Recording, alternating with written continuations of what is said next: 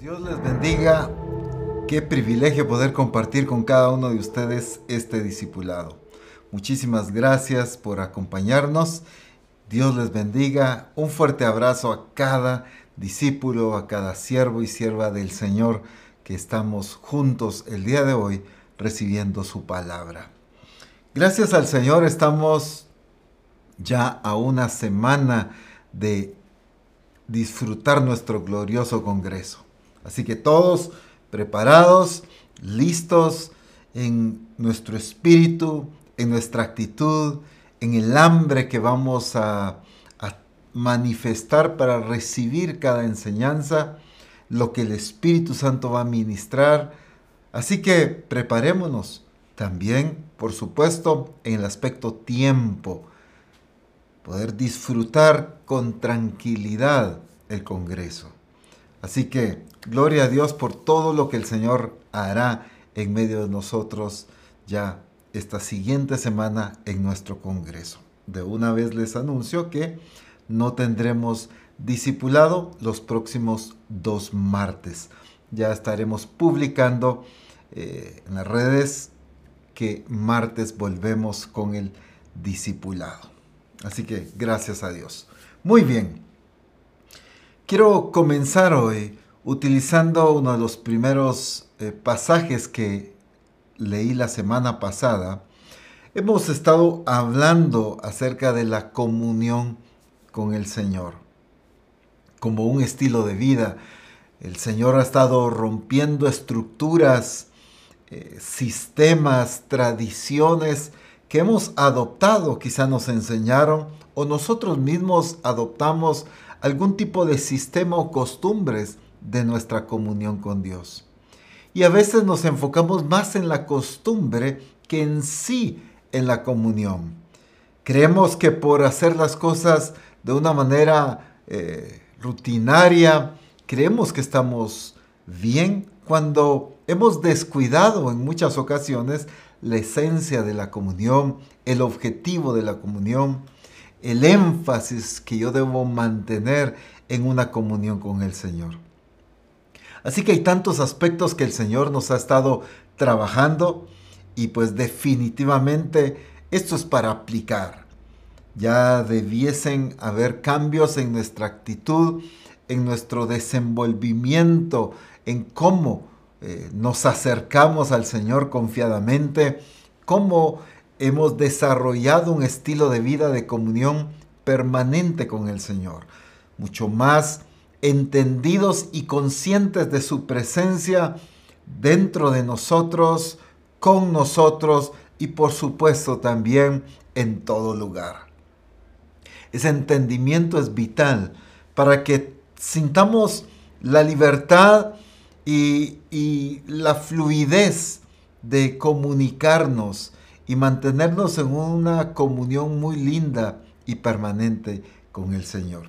Hoy quiero darle seguimiento a lo que vimos la semana anterior, pero hoy voy a estar resaltando una parte importante de la comunión. Pero ya se estableció el énfasis de que la comunión no solo son esos momentos aislados o eventuales que tenemos, sino un estilo de vida permanente. Pero hoy quiero resaltar un punto que es esencial de esa comunión. No lo es todo, por supuesto, en el entendimiento de que hay más, de que la comunión puede ser en todo momento. En Lucas capítulo 5, versículos 15 y 16, en la traducción lenguaje actual dice así. Jesús se hacía cada vez más famoso.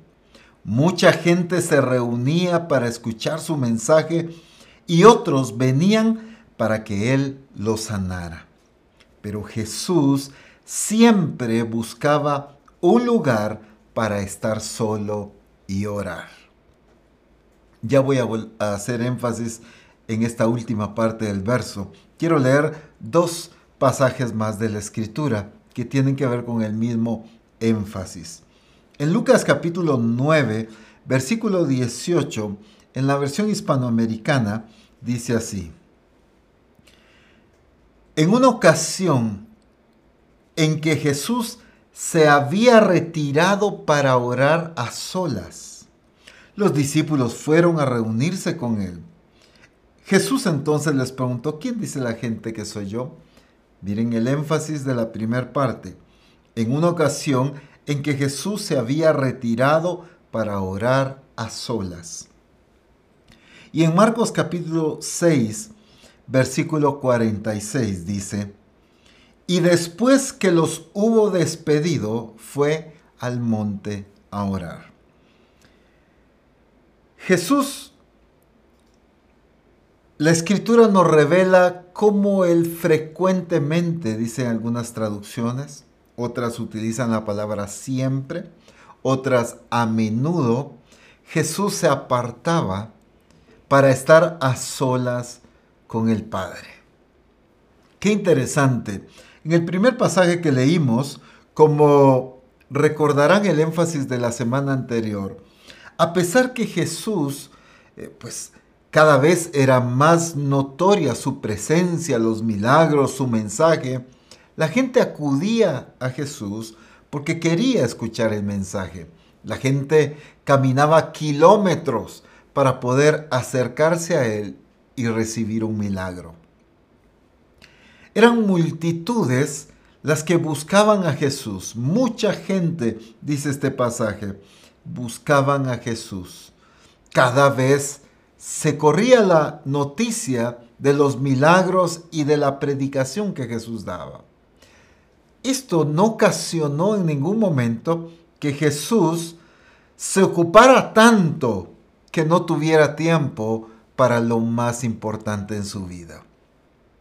Resaltamos esto tanto la semana anterior como hoy, porque qué importante es entender con claridad lo que debemos cuidar nosotros, nuestra comunión con Dios. La vida cada vez nos absorbe más. El sistema de vida en las ciudades, en los pueblos, cada vez hay más actividad cada vez estamos más o siendo más absorbidos por los quehaceres del trabajo, compromisos, distancias, tráfico, cuántas cosas. Cada vez hay más oportunidades donde distraerse, donde viajar, donde comer, tantas cosas. Los medios de comunicación, la facilidad de los dispositivos hoy como una tableta, un celular, una computadora, cada vez hay más distractores. Cada vez hay más aspectos que absorben nuestro tiempo. Cuando nos levantamos en la mañana, al despertarnos regularmente, todos los anhelos, las tareas, los compromisos, los planes que tenemos para ese día, corren tras nosotros pero como que fueran animales salvajes. Una cosa en que nos despertamos y estamos pensando en la hora que tenemos que arreglarnos lo antes posible. Si nos da tiempo de desayunar, salimos corriendo, vamos preocupados por el tráfico. Ese día tenemos un trabajo muy importante o tenemos eh, exámenes en la universidad, en el colegio, tenemos algún compromiso familiar cuando nos despertamos regularmente, somos absorbidos por tanto compromiso que tenemos que cumplir. El ser humano cada vez se ocupa más. El problema del cristiano es que de igual manera tratamos cada vez de ocuparnos más, incluso no solo en la vida diaria que tenemos, trabajo, estudio, familia, sino nos queremos ocupar más en las cosas del Señor. Queremos comprometernos más a nivel congregación, participar en esto, participar de lo otro, estar involucrado en lo más que podamos. Qué bueno es tener el deseo de servir a Dios. Nos ocupamos quizá en evangelizar, en discipular, en participar del discipulado también, de recibir la enseñanza. Esto que estamos haciendo ahorita está tomando una parte de nuestro día el día de hoy. Entonces, tantas cosas que tenemos que empiezan a absorber nuestro tiempo. Hay cosas necesarias y quizá habrán muchas que pueden ser quitadas de nuestro estilo de vida. El punto es este. ¿Cómo es que Jesús, a pesar de tanto compromiso, la tarea que el Padre le había encomendado era tanta, el tiempo tan corto? En realidad, todo el plan que el Padre tenía que ejecutar a través de Jesucristo, lo llevó a cabo en estos tres años y medio. No digo que el resto del tiempo que estuvo Jesús aquí no haya sido parte del plan del Padre. Claro que sí. Habla específicamente del cumplimiento del ministerio, del tiempo en que reveló al Padre a través de maravillas, milagros, predicación, estilo de vida y tantas cosas. La tarea era tanta y el tiempo muy corto. Pero aún así, Jesús siempre tuvo presente algo que era vital e indispensable en su vida, su comunión a solas con el Padre. Al principio recordaba algunos puntos y énfasis que hemos hecho en discipulados anteriores. La importancia de entender que la comunión con el Señor no es solamente un momento del día, sino la comunión con Dios debe ser todo el tiempo, todo el día. Constantemente tener esa comunión, esa conversación, esa vida de oración, adoración, escudriñar su palabra, que la comunión con Dios sea permanente, no eventual. Pero dentro de ese entendimiento que tenemos ahora, de una comunión permanente, de una comunión mucho más completa y amplia, quiero enfatizar esta parte que es esencial. Estoy haciendo mucho énfasis en esto porque muchas veces se ha enfocado esta parte como todo el tiempo de comunión. Esta es una parte sumamente esencial, pero no debe ser, en mi entendimiento y mi práctica, toda mi comunión con Dios. Por eso hemos resaltado tanto esa comunión que estemos haciendo lo que estemos haciendo, podemos estar platicando con Dios. Podemos aprender a callar y a escuchar su voz, a ser dirigidos, a preguntarle qué quiere que hagamos, si quiere el Señor que demos este paso o que tomemos aquella decisión. Tener esa conversación muy natural con el Señor.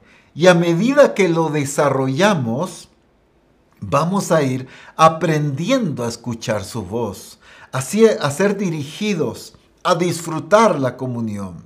Recordemos que uno de los énfasis que hemos hecho es que el énfasis de la comunión es Dios mismo.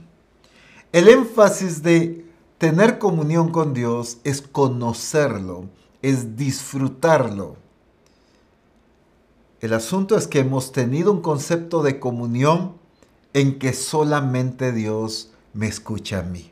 Y a eso le hemos llamado comunión tengo un tiempo de comunión con el Señor todos los días porque me siento, me arrodillo, como sea, un determinado tiempo a pedirle y a pedirle al Señor todo lo que quiero que haga. Y a eso le he llamado comunión. Entonces, el énfasis de la comunión en un entendimiento erróneo que hemos tenido ha sido que la comunión solamente ha sido eh, solamente que Él me escuche, que Él esté atento a mis peticiones para responderlas. Pero ya el Señor nos ha enseñado que la comunión es mucho más amplia que eso. Ahora, e, estoy haciendo mucho énfasis nuevamente en estos puntos que ya hemos resaltado, porque no quiero que por tomar este punto que hoy estamos hablando, nuevamente dejemos lo que ya entendimos por retomar esta parte que quizá es la que más frecuente nos han enseñado. Y es ese tiempo a solas con el Padre. Jesús en estos tres pasajes que leímos nos describe su entendimiento, su actitud, el énfasis de cómo él cuidaba esa comunión con el Padre.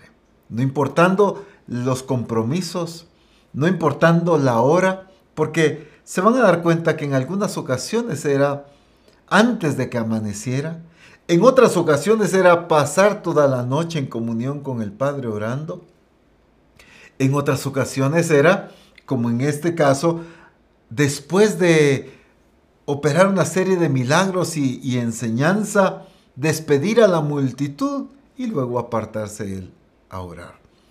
Eran tiempos diferentes. Lo que veo en la escritura es que Jesús nunca se enfatizó en un sistema religioso de comunión, solo aplicando el principio fundamental de esa comunión. Entonces, Jesús entendía la importancia de estar a solas con el Padre. Pero también encontramos en la Escritura algunos ejemplos de Jesús orando con el Padre frente a una multitud, por ejemplo. ¿Recuerdan ustedes el caso allá en Juan capítulo 11, cuando está frente a la tumba de Lázaro? Dice, Padre, gracias porque siempre me oyes. Y lo digo por la multitud que está alrededor, dijo. O sea, él estaba rodeado de muchas personas y ahí está en comunión y en oración con el Padre. En otras ocasiones, como Juan 17, en esta maravillosa oración de Jesús, que tanto lo hemos escudriñado en la misión, si ustedes se dan cuenta, al, leer, leer el capítulo 16 y el 17, entendemos que Jesús está con los discípulos, porque termina de enseñarles ciertas cosas y luego alza sus ojos y se dirige al Padre, ahí mismo con los discípulos. Entonces, no volvamos este un sistema, sino un entendimiento de un estilo de vida. Si estamos con los discípulos, si estamos con más personas, o si estamos a solas. Lo que importa es ese tiempo de comunión. Resalto esto porque ahora quiero utilizar Mateo capítulo 6. Pero este pasaje o este capítulo tan maravilloso, eh, para entender un poquito el contexto, recuerden que Jesús está en el monte dando aquel sermón acerca de la vida y del reino de Dios. Una enseñanza maravillosa que abarca capítulo 5, capítulo 6 y capítulo 7 del Evangelio de Mateo. Está en este monte enseñando y él pone tres ejemplos muy interesantes, diferentes, pero apuntando a los mismos principios que está revelando acá. Por ejemplo, el primer ejemplo que él muestra en el capítulo 6 de Mateo es acerca de dar limosna, de dar, de ayudar. Y empieza a enseñar que no lo hagamos como aquellos hipócritas, aquellos que quieren hacerlo notorio, que la gente los vea. Entonces, por eso dice que tu derecha no sepa lo que tu izquierda hace. Entonces, el principio fundamental de esto es que el Padre que ve en lo secreto va a recompensar en público. Lo dice en el ejemplo de la limosna. El tercer ejemplo que menciona Jesús es acerca del ayuno también. Habla acerca del ayuno que no lo hagan como estos hipócritas que mudan su rostro y andan decaídos el tipo de ropa para que la gente ah, vea que ellos están en ayuno sino el Señor habla de, que incluso nuestro semblante y todo no dé la apariencia que estamos en ayuno. Sencillamente, el ayuno es algo que tiene que ver con nuestra intimidad y comunión con Dios. Estamos para agradar a Dios, no para conquistar el corazón de las personas, no para impactar. También aquí, en el ejemplo del ayuno, Jesús dice que el que Padre que ve en lo secreto va a recompensar en público. Pero el segundo ejemplo, primero hablé del, del primer ejemplo y del tercero, ahora el segundo ejemplo que enfatiza Jesús es el que quiero resaltar el día de hoy. Eso está en Mateo 6 y voy a leer solamente el verso 5 y 6. Y cuando ores, no seas como los hipócritas, porque ellos aman el orar en pie en las sinagogas y en las esquinas de las calles. Pero miren para qué, para ser vistos de los hombres. De cierto os digo que ya tienen su recompensa. Mas tú, cuando ores, entra en tu aposento y cerrada la puerta, ora a tu Padre que está en secreto. Y tu Padre que ve en lo secreto, te recompensará en público. Quise explicar un poco el contexto porque he escuchado muchas veces que hemos convertido esta directriz del Señor en un sistema de oración. Y que toda oración tiene que ser encerrado en una habitación a solas. Y nos olvidamos de lo que también Jesús revela de una oración, no importando si está rodeado de discípulos o de una multitud. No importa el lugar donde se encuentre, si en un monte o donde quiera que Jesús estuviera, allí se apartaba a orar. Entonces, algunos han convertido esto en un sistema religioso de oración, cuando Jesús no estaba enseñando un método, Jesús estaba enseñando principios fundamentales de la comunión con el Padre. Ya que en los tres ejemplos, tanto el de la limosna, el de la oración como el del ayuno, tienen que ver con una relación y también con una comunión con Dios. Pero lo que Jesús está enseñándoles es a corregir la actitud con la que lo hacen. Tanto la limosna, la oración como el ayuno, no hacerlo de apariencias, no hacerlo enfocados en lo que la gente va a ver sino enfocados y con el cuidado de agradar solamente al Padre. En los tres ejemplos se resalta la actitud de hipocresía que algunos lo hacen para impactar a las personas y en los tres ejemplos se resalta que el Padre ve en lo secreto y recompensa en público. Jesús está enseñando un principio fundamental en la comunión. Y claro, aquí en Mateo 6, pues él también enfatiza sobre la forma de orar. Pero aquí está enfocándose en algunos aspectos, seguramente hay más, quiero enfocar algunos aspectos eh, fundamentales que tiene que ver que la oración o la comunión con Dios nunca esté basada en hipocresía, sino enfocada en la satisfacción de el Padre. ¿Por qué Jesús está enseñando esto? Porque está quitando el yo de la comunión y está poniendo al Padre como lo fundamental de la comunión con Él. ¿Por qué estoy explicando esto? Porque como ya decía antes, lo que hemos llamado comunión en realidad solamente ha estado enfocado en mi persona.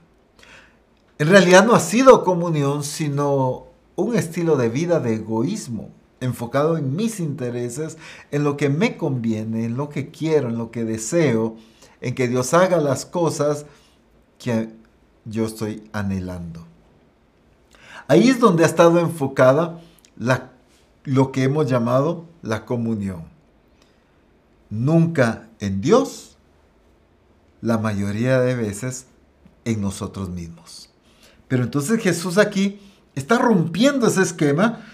En los tres ejemplos, si algo está resaltando el Señor, es a quitar esa mentalidad de egocentrismo, una mentalidad del yo, una mentalidad de sobresalir yo, de resaltar yo, de que me vean a mí, de que me conozcan, de que me admiren a mí. Todo esto, en los tres ejemplos, Jesús lo está quitando. Y está enseñando a los discípulos a tener un estilo de vida genuino con el Señor. Es muy importante que la comunión esté fundada o fundamentada en una actitud genuina. Porque todos estos, o al menos el ejemplo que aquí se nos muestra, de estos hipócritas, como les llama aquí Mateo, porque ellos aman el orar en pie en las sinagogas, en las esquinas de las calles, para ser vistos de los hombres. Cualquiera pudiera decir, o si les preguntamos a ellos, ellos hubieran dicho, nosotros tenemos mucha comunión con Dios. Nosotros oramos seguido. Lo hacemos todo el tiempo. Lo hacemos muy frecuentemente. La oración. Pero ¿cuál era el fundamento? ¿En qué se estaba basando ese estilo de vida de oración? El Padre no era el centro de la oración. Eran ellos mismos el centro de la oración. La oración y la comunión que ellos tenían estaba basándose en ellos mismos. Era una actitud egocéntrica, nunca enfocando al Señor como la prioridad. Por eso es que aunque ellos aparentemente tenían mucha vida de oración, pero en realidad no había una actitud genuina. Si algo tiene que haber en nuestra comunión con Dios, es un corazón genuino delante de su presencia. Es una actitud genuina. Es un deseo genuino de qué, en qué está fundamentado, qué es lo que estamos buscando. Solo que Él complazca mis necesidades y mis deseos, o lo que estoy buscando es que Él sea glorificado.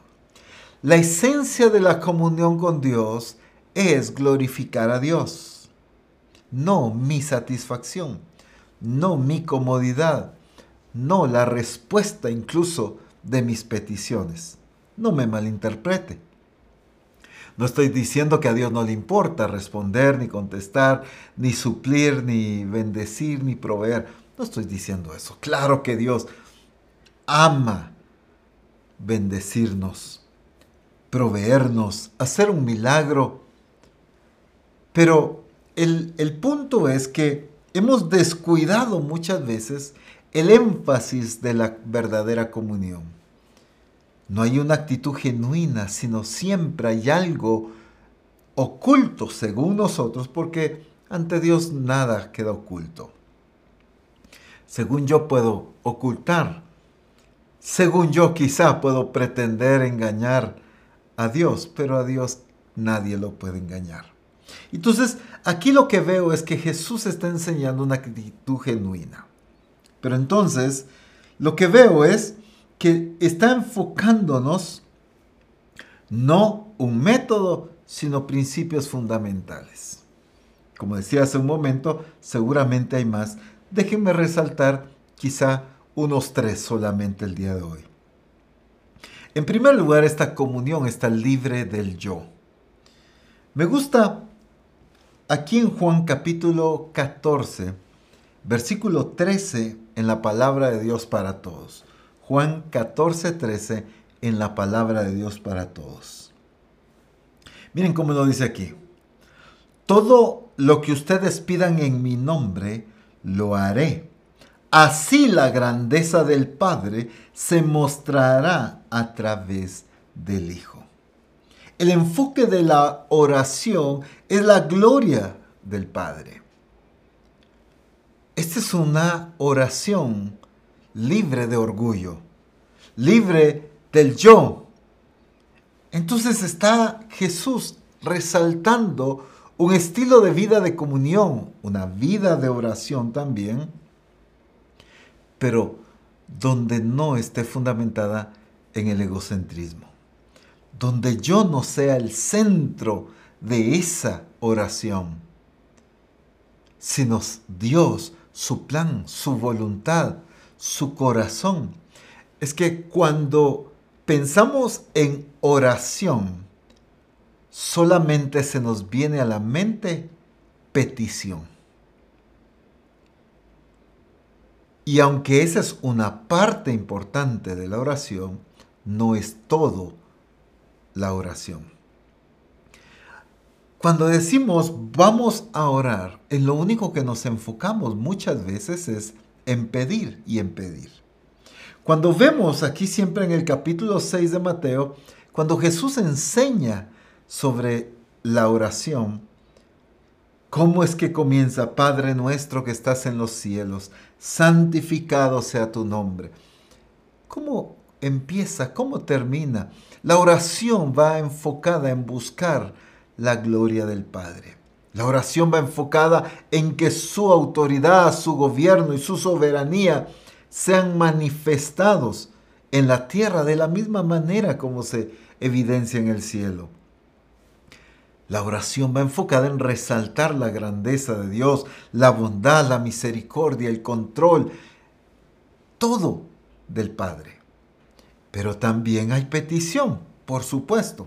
Lo que quiero enfocar es que oración no es solo petición, sino oración va enfocado en buscar la gloria del Padre.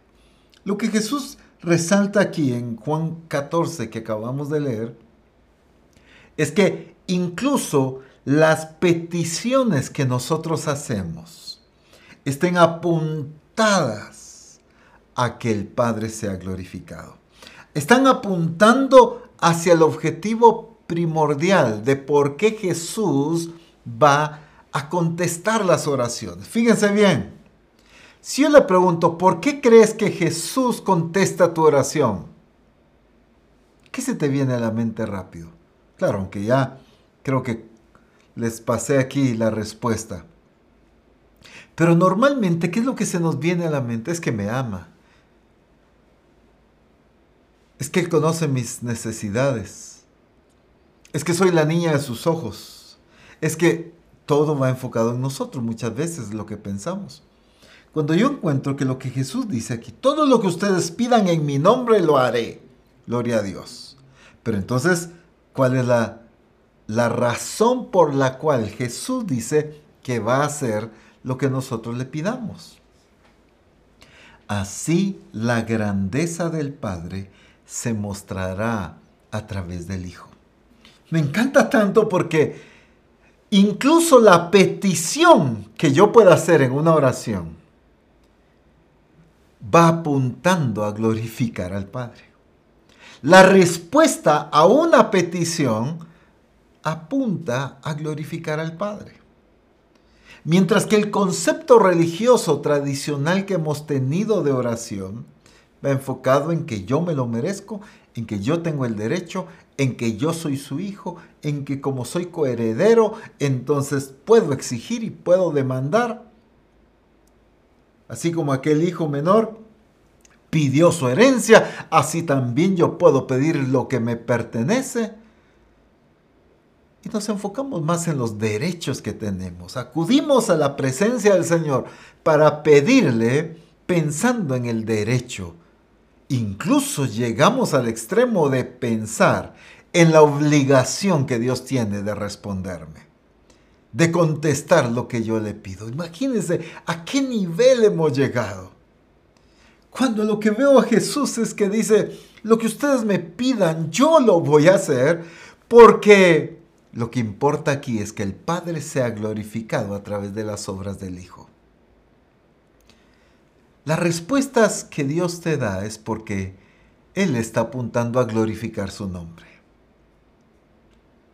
Y las respuestas que no te da es porque esas no apuntaban a glorificarlo. Quizá también tiene que ver por procesos de Dios en tu vida eh, y cuántos otros aspectos. Pero estamos resaltando esta parte importante. Entonces, esta vida de oración y de comunión con Dios debe ocuparse primordialmente de quién es Dios, de lo que quiere y cómo puede Dios ser glorificado a través de lo que yo estoy hablando con ella, a través de lo que yo le estoy pidiendo, a través de las preguntas que le estoy haciendo. Una cosa es preguntar a Dios y otra muy diferente es cuestionar a Dios. El error que caemos muchos es cuestionar a Dios. Lo que sí tenemos libertad es de preguntarle a Dios. Preguntarle significa, Padre, ¿qué quieres que haga? Padre, ¿es correcto hacer esto? ¿Este proyecto te glorifica? ¿De esta manera que voy a hacer tal cosa es lo que tú me estás guiando, Señor? Eso es preguntarle, pero cuestionar a Dios es, Señor, ¿por qué permitiste esto? Señor, ¿por qué todavía no me ha respondido?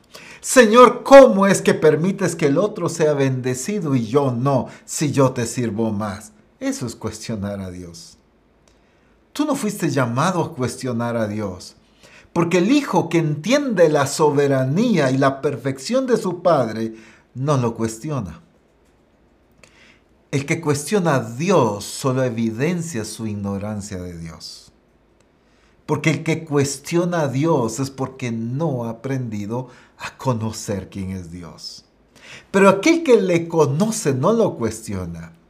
Aquel que lo conoce seguramente siempre le va a preguntar cuál es su voluntad. Siempre quiere ser dirigido y guiado. Siempre busca no ser dirigido por sus deseos, no lo que le parece bien.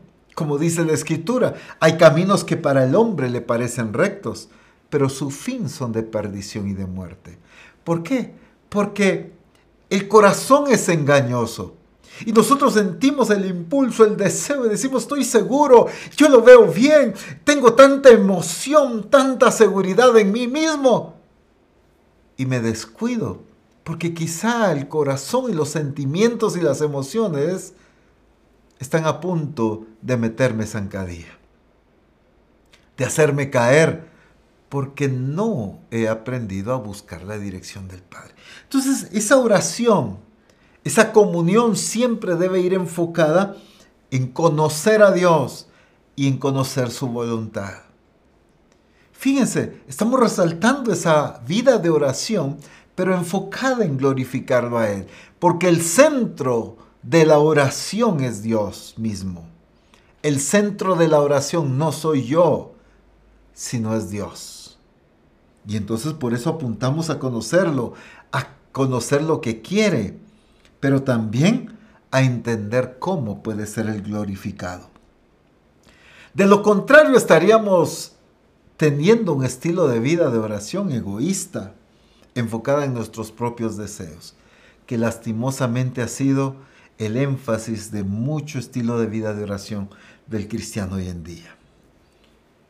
El problema es que el cristiano muchas veces cree que Dios es aquel, perdonen el, ejemplo tan eh, absurdo, pero creo que muchos pareciera que ese es el entendimiento que tienen, de un Dios como que fuera aquel genio de la lámpara, que solo es de pedirle los deseos y el genio tiene la obligación de cumplir esos deseos. Dios no es eso, Él es el soberano, el perfecto, a quien le debemos honra, respeto, reconocimiento, con tal confianza de nuestra comunión, con tal libertad de nuestro acercamiento, porque entendemos la posición y la vida que tenemos delante de Él. Ahora, el asunto es que el cristiano muchas veces se ha quedado satisfecho con las bendiciones materiales que deja de buscar las bendiciones espirituales. Está tan enfocado y dependiente de los recursos materiales que siente poca necesidad de los recursos espirituales. Y entonces, por eso es que su oración está enfocada en que Dios le provea aspectos materiales. Pero ¿cuánto buscamos la sabiduría? La escritura dice, si alguno está falto de sabiduría, pídala a Dios. La escritura habla de que le pidamos al Padre que nos dé su Espíritu Santo, que nos llene con su Espíritu. Entonces, vemos que la escritura habla de buscar los dones, de anhelarlos. Pero ¿cuánto buscamos eso? La dirección, el cumplimiento del propósito de Dios, regularmente nuestra búsqueda y lo que hemos llamado oración solamente está enfocado en las bendiciones materiales que queremos. Hemos, nos hemos acostumbrado a estar tan dependientes de las cosas materiales que hemos dejado de entender que el discípulo depende de todo lo espiritual. Por supuesto, lo espiritual abarca todo, pero de la forma tradicional como lo hemos entendido. Entonces, media vez me tenga un buen trabajo, un buen sueldo, si me dio casa, si me dio carro, si me da para eh, la comida, si me da esto, ah, ahí estamos bendecidos. Tú puedes tener todas las riquezas del mundo y aún así estar carente de las mayores bendiciones de Dios, como es el conocimiento de Dios.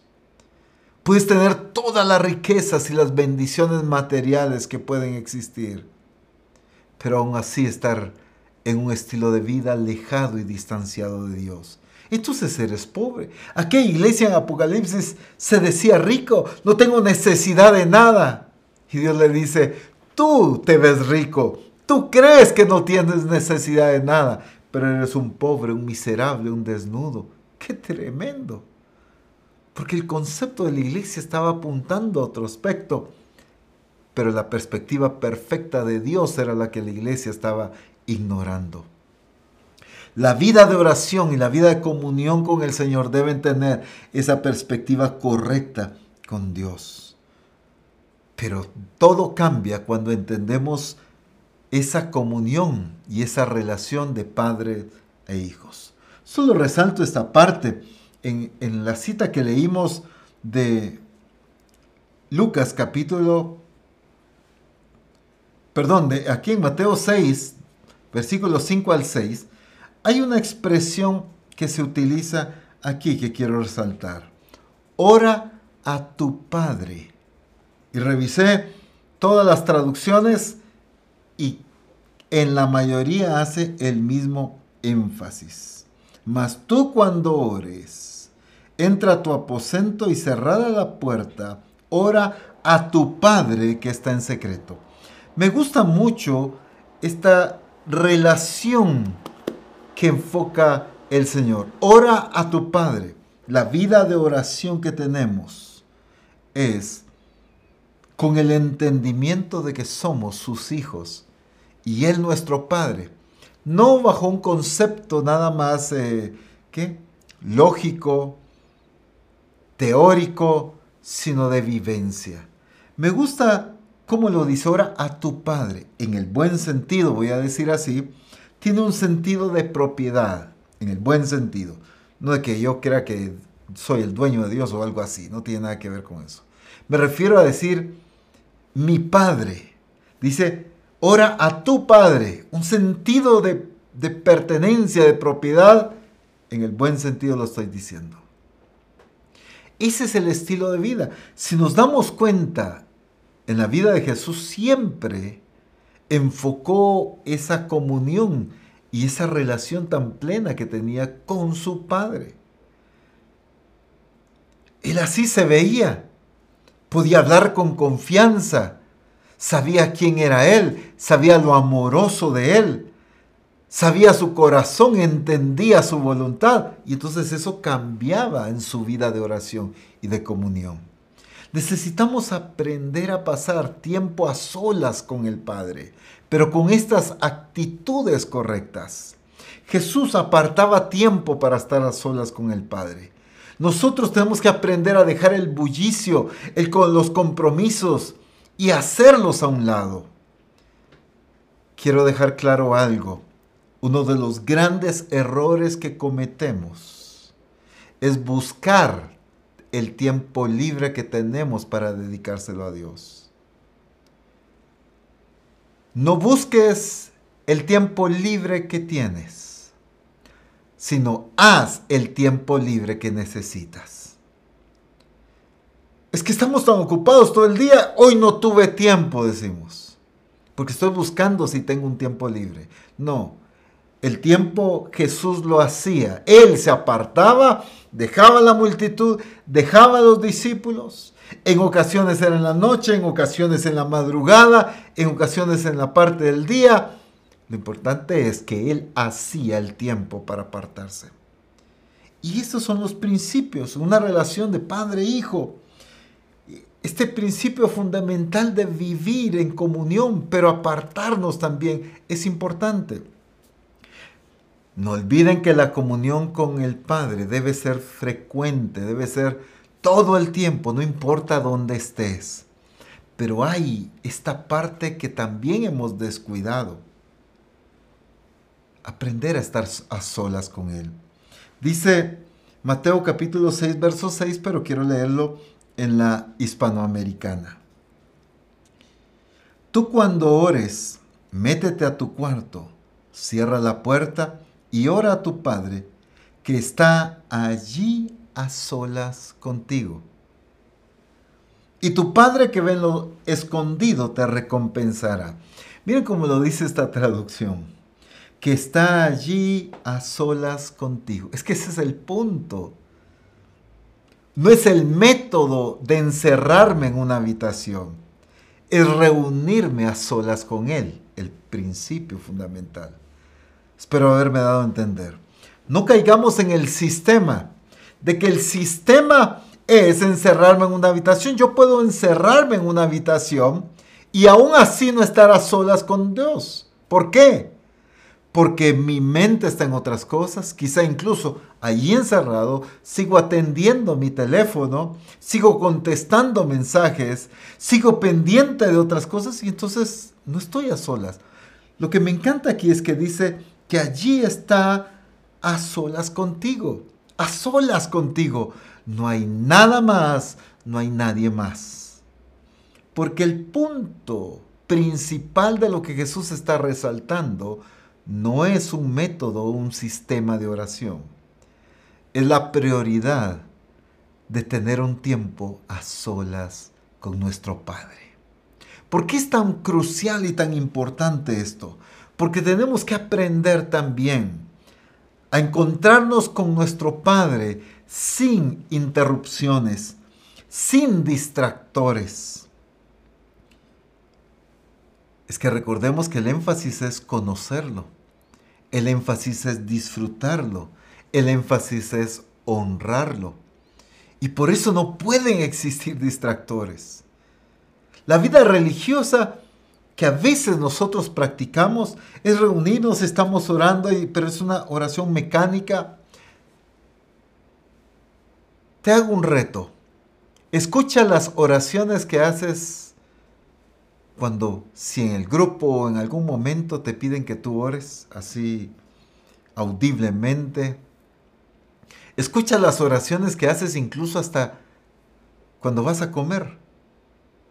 Y te vas a dar cuenta que ya lo convertiste en una rutina. Miren, pareciera broma, pero es tremendo. En ocasiones cuando se le pide a los discípulos, a los hermanos en la iglesia que oren, nos damos cuenta que ni siquiera saben orar.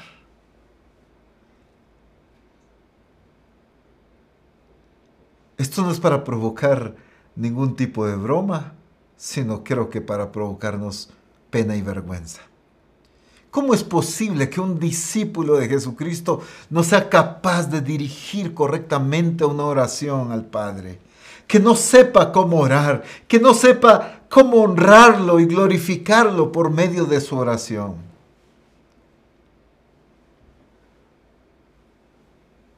Miren, hasta aspectos tan sencillos como la oración por los alimentos.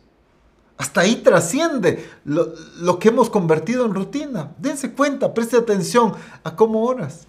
Y casi siempre es el mismo esquema. No estoy diciendo que ahora solo por cuestión de variar vas a decir cosas diferentes. No, no, no es eso. Sino es orar con entendimiento. Y hasta en esto tan simple trasciende, no digamos en la intimidad y en lo profundo de nuestra comunión con Dios. Caemos en un sistema ya no sabemos ni qué decir. Qué tremendo es que nosotros como hijos no sepamos ni qué hablar con nuestro Padre. ¿No se ha dado cuenta que cuando usted sienta a dos personas que no se conocen, y empiezan ahí a tratar, como le llamamos comúnmente, a romper el hielo. Y todos preguntan, ¿y dónde trabajas? ¿Y cómo te llamas? ¿Tenés familia? ¿Qué edad tienen tus hijos? Y empieza una serie de preguntas porque están empezando a romper el hielo. Pero junte a dos amigos de toda la vida, ellos no tienen que romper hielo de nada. Se conocen tanto, que tienen tanto de qué hablar. Se sientan dos personas y empiezan a platicar de todo, de los intereses, de que se conocen cada uno. Cuando yo entro a la presencia del Señor y no sé ni qué orar, significa que no lo conozco. Significa que no tengo idea de sus intereses ni de lo que le agrada. Esto debe cambiar mi actitud y mi conocimiento de Dios. Debo aprender a acercarme para deleitarme en Él, pero para satisfacer su, su corazón. Conociendo sus planes. Siendo parte de sus deseos. Es que esto tiene que ver con una comunión y de aprender a disfrutar esa, ese momento de estar a solas con Él. ¿No se ha dado cuenta que se nos hace más fácil orar, por ejemplo, en un servicio, orar en un grupo?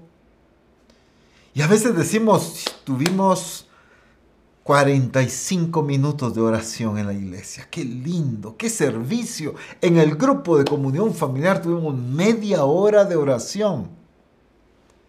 Pero en la mayoría de ocasiones es una persona o dos o tres quienes dirigen la oración y el resto solo estamos escuchando y repitiendo y apoyando la oración.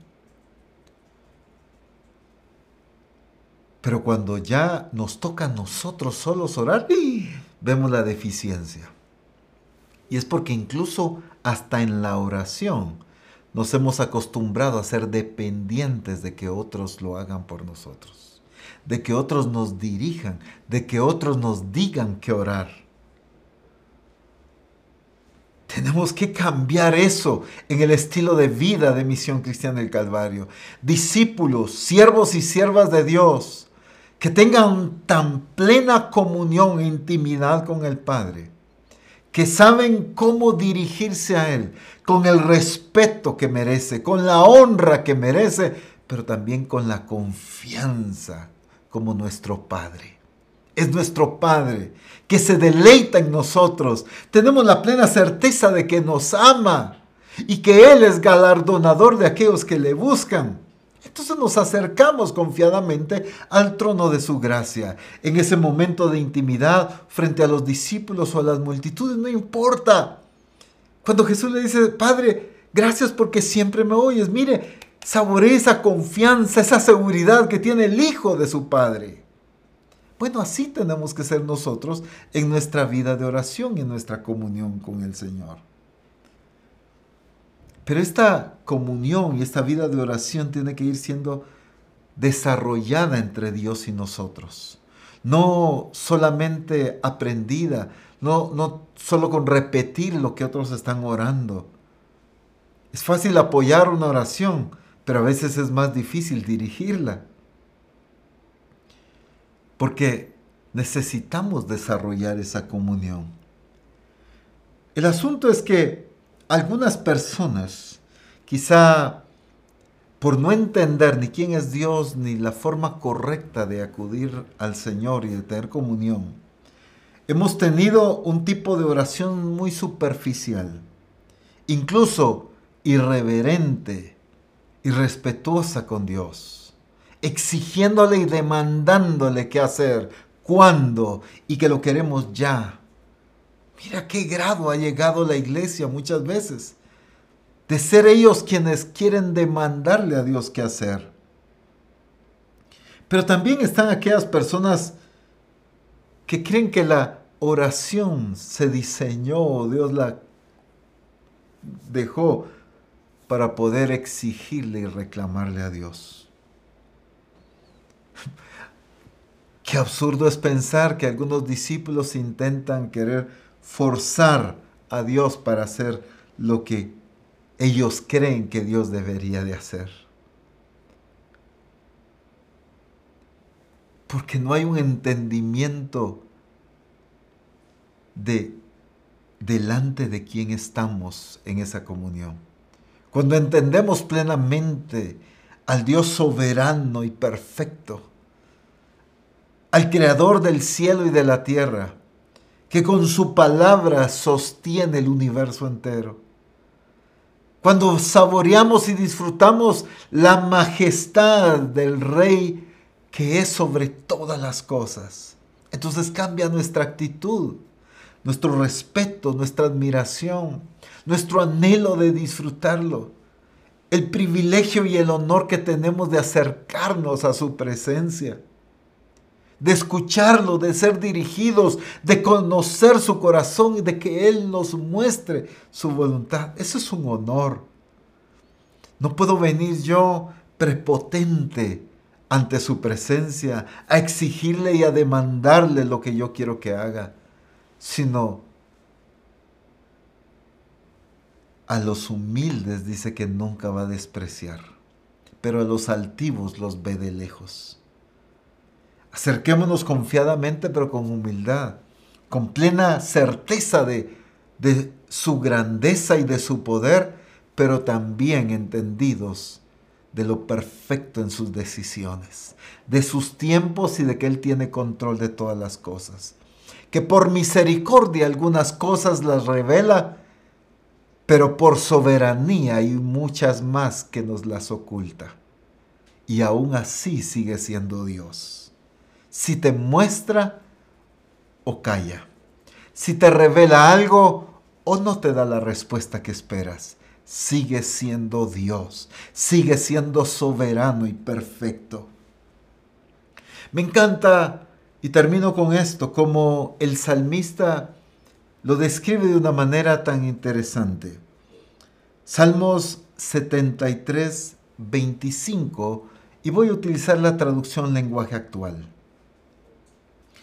¿A quién tengo en el cielo? A nadie más que a ti. Pero miren esto.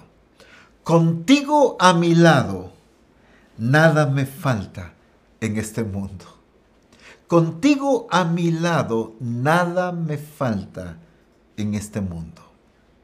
Qué trascendental es entendimiento que la iglesia debe tener que en Él está la respuesta de todo lo que necesitamos. Él es la guía de todo lo que debemos hacer. Y Él es todo lo que debemos anhelar.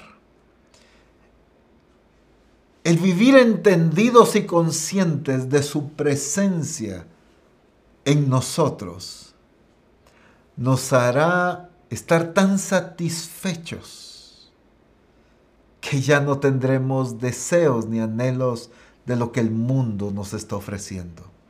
¿Por qué la iglesia hoy anhela tanto las cosas del mundo? ¿Por qué la iglesia todavía es seducida por el sistema? ¿Por qué? Porque no ha aprendido a deleitarse en lo único que puede satisfacer la, la vida de un hijo de Dios, que es la presencia de nuestro Padre. La vida de oración es crucial y por supuesto hay muchísimo más que hablar de oración. Pero quiero enfocar esta parte crucial. La comunión y la oración puede ser en todo momento, delante de quien sea, en presencia de discípulos o de multitudes. No importa en qué ambiente, en qué lugar estemos o qué estamos haciendo. Pero aún así, nunca perder esa comunión, pero aún así aprendamos a tener momentos a solas con Él. No busques los tiempos que te sobran, sino haz el tiempo que necesitas. Porque Dios no merece las obras de mi tiempo, sino Él es digno de todo mi tiempo, de toda nuestra vida, de todo lo que somos. En lo que mereces todo, nunca las obras. Así que cambiemos, sí, apóstol, pero entienda que necesito esto, necesito lo otro, necesito aquí, necesito terminar esto, necesito terminar lo otro, necesito empezar aquello.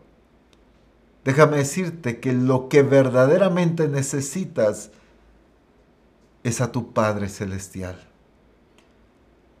Es conocerlo, es ser dirigido por Él y todo lo demás empieza a tener el sentido y el valor correcto cuando verdaderamente se lo estamos dando al único que lo merece.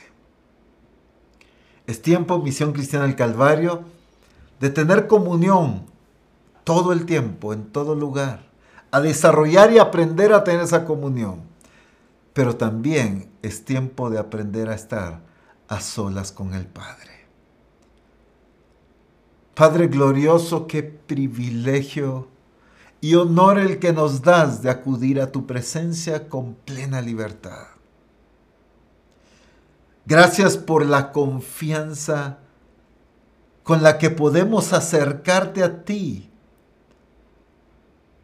Tú siendo el que gobiernas todo lo que existe, el origen de todas las cosas,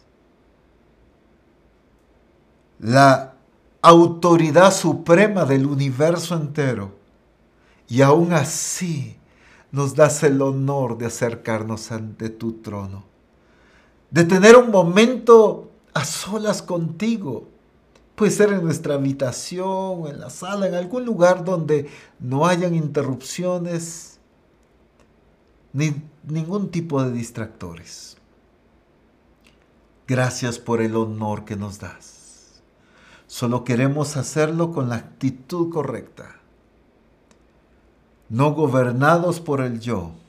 No acercarnos a ti enfocados más en lo que queremos que enfocado en lo que tú eres.